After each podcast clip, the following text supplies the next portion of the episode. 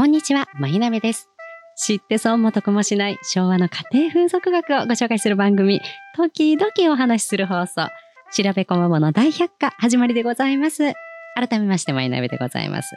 ね、週1回の放送なんて言ってたんですけれども、およそ週1回ではございませんので、時々流す放送っていう風に、あの、逃げるようにいたしました。で、えー今日なんですけれどもね、大変暑い7月に録音しているのでございます。ですからね、今日はあのー戦前の日本の、えー涼しいね、えー暮らしといいますかね、えーの考え方ですとか、そういったお話をしようかなと思っているところでございます。で、えー今日なんですけれどもね、えー手元にある本がね、えーまあ、浴衣に関してね、今調べてたんで、この本をちょうど読んでたんで、お話ししようと思ってたところなんでございますけれど、昭和の16年でございますね。えー私はね、えー歌舞伎、歌舞伎は見ないんです。ええー歌舞伎見ないんですけれども、花柳翔太郎さんという方、えー明治生まれの方で、昭和の、まあ、40年代ぐらいまでかな、えーご活躍された方なんですけれども、この方はね、えー着物に関する考え方ですとか、えーそういったところがあの好きなので、えー時々本は読んででいるんでございますけれども、そう、えーちょっとだ突然脱線しますけどね、あの、歌舞伎私見ないんですよ。えー私はね、えーなんていうんですかね、その、手を出さない。ね、えーなかなか手を出しにくいというか足を踏み入れにくい日本文化が3つあるんでございます。1つはクリアして、あの、着物はクリアいたしましたので、えーもう入門しているんでございますね。だけど、その他の3つというのは何かというと、歌舞伎、それからお茶ですね、茶道、それから生け花、華道でございます。このね、3つはね、足を踏み入れてないんですよ。なぜかというとね、まあ素敵だなとは思うんですけれども、あ敷居が高すぎる。イメージね、敷居が高い、めんどくさい、えそういうイメージしかないんですよ。失礼ながらね。だから、えーでも気になるわけですよね。じゃあ、何を期待してるかっていうとね、こういう人が何期待してるかっていうと、うん敷居を下げてくれる方、ね、敷居を下げてくださる方を待っているんでございます。だけど、うん敷居を下げりゃいいってもんじゃないんですよ。センスよく、情緒は残しといてほしい。ね、かっこいいと思ってるわけですから、その文化を。情緒は残しつつ、粋な感情を残しつつ、ご敷居をぐっと下げてくださる。センスのいい方ですね。心から待ってるところなんでございます。ね、えー私がね、ちょっとまだ見つけきれてないんですけど、多分ね、茶道はね、現れると思う。今、確信しているんですけれども、ですからね、この歌舞伎とね、生け花ね、のこの敷を下げてくださる方、心よりお待ちしているところでございますのでね、ご存知でしたら教えていただきたいなと思うんでございます。ね、えーなんですけどね、その中でね、えーそうそう、話は戻りましてね、その、私、歌舞伎はね、あんまりなんでございますけど、この着付けとかそういう方面で、花柳翔太郎さんっていう明治生まれの方がいらっしゃるんですけれども、この方私、割と参考にさせていただいてて、あの、本かなり読んでるんでございますけれども、今度ね、その、虎旅さんのお手伝いさんプロジェクト、ね、これちょっと右往左往してしまってね、私もわけのわかんない混乱した投稿しちゃってね、えーいろんな応募をちょっと殺到しちゃって申し訳なかったと思ってるんですけれども、このお手伝いさんプロジェクト、ね、えーで、今度ね、浴衣の、あの、着付けを担当することになりましてね、ねあの、楽しみにしていただきたいと思うんですけれども、浴衣ってテーマを与えられたときに、私いらなくねって正直思ったんですよ。えーなぜならね、その、辻香音ちゃんって自分であのモデルのね、今回そのお手伝いプロジェクトのモデルさんしてくださってるその辻香音ちゃんって子は自分で着付けができるんですよ。えーですからね、浴衣って、あの、ワンピースみたいの、あの、まあ、なんかしら肌着着て、えーペンペンって短めにちょっと軽快にね、あー着てくれれば、それでよろしなものなんですよ。だから、うーん、私いるかなって思ったんですけれども、まあ、その、せっかくね、あれなんで、浴衣かって思った時に、ああ、花柳翔太郎さんがふっと思い浮かびまして、まあ、うーなんていうんですかね、現代のもう浴衣とは違う、その元来の浴衣といいますかね、えー歴史のお話交えながら、えー暑いものっていうイメージあるかもしれないので、まあ暑くないんですよ。かなり快適なんですよ、浴衣っていうのはそもそもね。えーで、えー夏の考え方に関して私は、えー今回のでお伝えしたいなと思っているので、そこをちょっと楽しみにしていただきたいので、まあ、大輔さんにもその辺をちょっと取っていただきたいな、かのんちゃんにもその辺をちょっと見せるようにしていただきたいなと思っているんですけれども、じゃあちょっとね、その浴衣に関してなんですけども、浴衣はね、浴衣びらの役なんですよ浴衣っていうのはね。の役で元来日本民族は浴室に入る時には必ず衣服をまとってたんですね。洋服着て、あのー、入ってたんですよ。ね、でその時の衣を浴衣びらっていうふうに今の浴衣ですね、えー、って言ったようなんですよ。で、湯から上がっても着ているようになったんですね、今度。ね、ちなみに、その、湯から上がってもってびちょびちょなままじゃないんですよ。あの、別の、えー、もちろん濡れたものとは別の、えー、白地のさらしも面ですとか、まあ、えー、の衣をまとっていたんですよね。で、えー、これがね、いつの間にやらというか、まあ、なんだ、事変、事変ですね。えー、事変以来、事変以前は、えー、木綿浴衣ほど安いものはなかった。わけでございますよ。だけど、事変以来、木綿の需要が多くて、ね、木綿浴衣はこれまでと反対の贅沢品のような感じにさえなってしまったっていうふうにね、花柳翔太郎さんはおっしゃってるんですよ。ね、えー、これだけは贅沢でない日常生活になくてはならない木綿も問題の主婦ね、カタカナでスフって書くもあのものがあるんですけど、スフ混入のため、浴衣そのものの一番爽快さをのけられてくるのは惜しい気もしますが、それも一つの自局の認識としなければならないのでせんか。ね、これ昭和16年に言ってんですよ。もう、切ないですよね。なんて、なんて余計なことをしてくれたんだって感じですよね。え、えー、なんですけどね、えー、木綿のね、ものが庶民、庶民的であるという観念もこれから変わってきてしまうのではないかなと。ね、四季を通じて夏だけは、えー、木綿浴衣の肌触りは懐かしいものでございますと。で、この後のね、2行半少しですかね、が、私は花柳翔太郎さんらしいというか、もう、なんていうんですかね、もう情景が目に浮かぶんですよね。聞いていただきたいんですけれども、ヒノキの輸送から一浴びして、その木の香りを残っている湯上がりに、愛の匂い漂う浴衣を引っ掛けて、夕食の前に向かう時ほど働いた後の幸福感、人間に生まれた生きがいを感ずる気持ち、それこそ浴衣の生命と言わねばなりません。かー、なんかね、こう、浴衣に関してこんな美しい表現する人なかなかいませんでしょ？えー、あの、あ私は知ってんだぜとかね、俺は知ってんだぜ、浴衣びらっていうのはな、みたいな感じのが多いんですけれども、この情緒ですよね。浴衣の良さ。ね、事変以降はこうね、あ贅沢品なんて言われちゃって遠のいていっちゃうのかしらってね、その不安の後、この一言ですよ。ね、香り、香りをまとったまま、ね、残したまま、愛の匂い漂う浴衣でございますよ。プリントじゃないんですよ。浴衣で、えー、染めてんですよ。染めてる。ね、高いかもしれませんよ。そう。だけどね、やっぱね、いろいろ進化してもね、えー、やっぱ染めはいいですよね。ね。だからあの、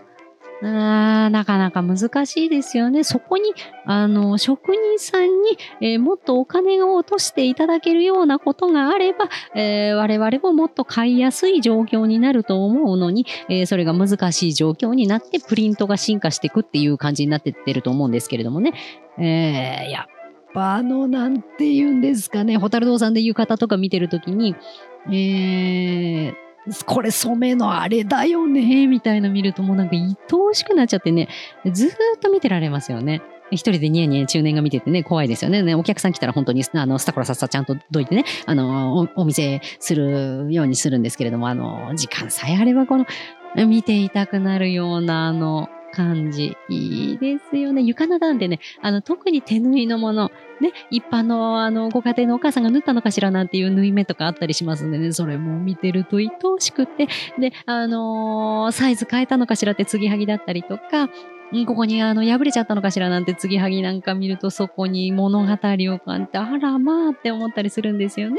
えー、なんか、いいですよね、浴衣って。だから、なんていうんですかね、今ね、どうしたってね、このエリシン、エリシン文化がありますね。ピシーっていうね。だから、うんなんていうんですかね、わた、私の中で、なんだろうな、あれ。T シャツの中に、あの、ピーンって、あの、乗りかけてるみたいな感じなんですよね、あれね。うん、うん、柔らかく、うん、着てる方が好きなんですよ、私。ね、それはあのお好みだと思うんですよ。ピシーって着たい人もいますからね。むしろ今その方がブームなんでね。えー、浴衣のね、襟のとこにこう襟芯入れる方が多いんですけれども、うんこのヨレヨレしてる感じが多分、あのちょっと気持ち悪いんでしょうね。現代の方だと。なんですけれどもね、この、もしね、ホタル堂さん来た時にね、見ていただきたいものね、必ずしもちょっと売れちゃったらなくなっちゃうんですけれども、あレジのところ、レジというかまあ、作業場みたいなところがあるんですけれども、お店の中心にね、でそこにね、あの天井からぶら下がってるんですけれども、ガラスのね、器があるんですよ。木に引っかかって紐でぶら下がってるものがあるんですよね。それがね、何かっていうと、手のひらに乗るよりちょっと大きいぐらいの、あのなんていうんですかね、ガラスの器で、えー、ちょっと丸っこいんですよ。で、下が、なんていうんですか、ちょっと潰れたおまんじゅうみたいな形で、上が開いて、まあ、中が空洞になってるんですけども、それがね、えー、金魚を入れるものなんですよ。金魚鉢。で、それは、あの、買うための金魚鉢っていうよりも、うーん、なんですかね、今、ビニールで、お祭りで金魚をすくった後ね、ビニールに入れてくださいますでしょ？あれがね、ガラスなんですよ。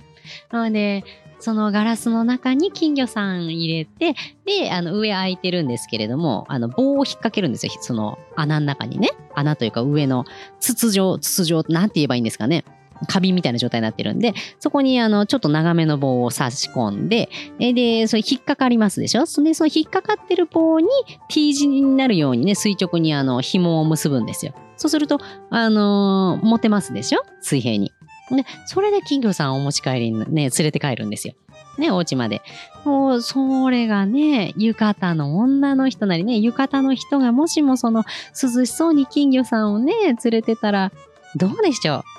う？涼しそうですよね。そう、あの、本来ね、私、あの、なんていうんですかね、そのさっきセンスよく敷居を下げてほしいって話したんですけれども、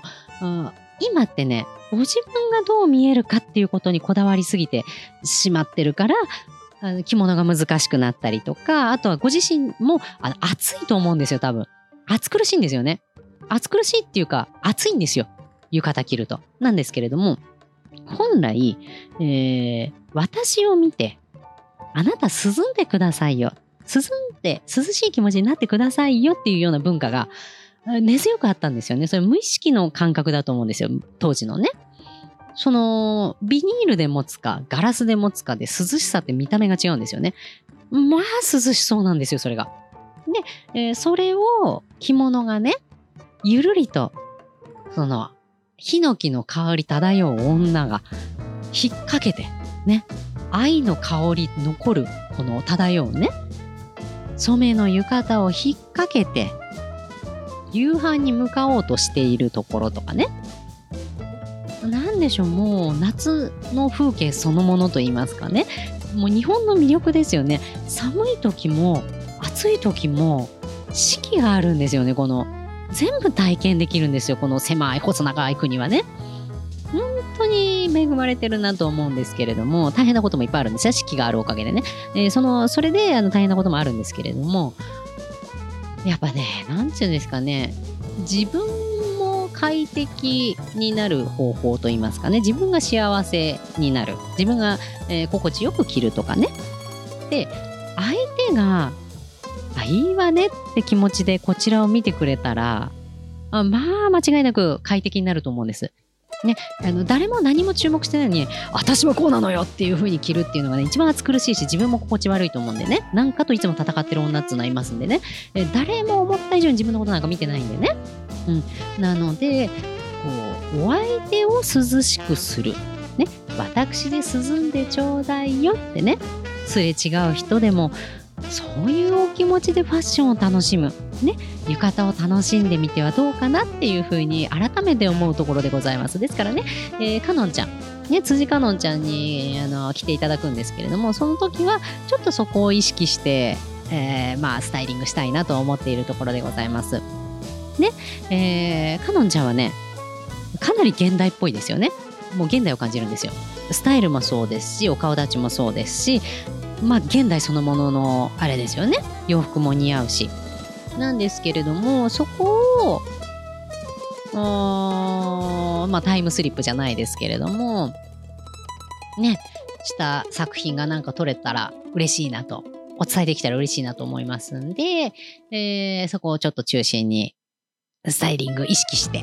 えー、やっていきたいなと思うので、えー、楽しみにしていただければと思います。これね、あの、おばさんが勝手にあの考えてるだけなんで、全然あの、大輔さんとか、あの、彼女ちゃんに言ってないんでね、えー、勝手にこういうふうに思ってますよっていう話をしてるだけなんですけれども、まあ、えー、浴衣をね、もしも私が浴衣をスタイリングするならっていうところで、お相手を涼しくするキス型、ね、に関して、その心持ちですよね。そこをちょっと表現、えー、できたらいいなと思って、えー、今回は望みたいなと思っているところでございます。ね。えー、そうなんでございます。ね。そう、だからね、いや、どんな着付けでもいいんですよ。でもね、あの、本当に今暑いじゃないですか。暑いから、えー、みんなでお互いを涼しい気持ちにさせるというかね。うん、そういうのがあってもいいんじゃないかなって思うんですよね。だからそこはセンスよく。そこに四季があるんですから、あ生け花ができたら、まあ人を涼しくさせる生け方とかあると思うんですよ、きっと。お花の表現とか。ねそれが、もしも玄関先なり、えー、道行く人にね、ちょっと涼んでいただけるような庭の作り方なり、ね、えー、したらどれだけ素敵だろうって思ったり、あとお茶ですよね。やっぱり喉が渇きます。暑いんでございます。でも、冷房ガンガンで炭酸だけが飲みたいわけじゃないんですよ。あー、涼む。ね、和菓子だったりとか、あお茶ですよね。それが気軽に、そして涼しく感じる、ね、いただき方なんてもしも自分ができたならば、それはいいですよね。ですから、まあ、歌舞伎もそうですよね。だから、そういう、ねえぐっと若い方が日本文化を身近に、そしてこの暑い苦しい時をですね、涼しい気持ちになっていただけるような、そこに日本文化があったら、いいですよね。だって日本の今が暑いんですから。ね。日本の涼しさ。ね。日本ならではの、それこそおもてなしですよ。自分じゃないんですよ。あの、相手を涼しくしたいんですよ。いや、もしかしたら、おもてなしなんて大げさなものでなくて、思いやり、そうですね。どんな涼しい便利グッズよりも、思いやりの気持ちが暑い日本に必要なんではないでしょうか。それではまた。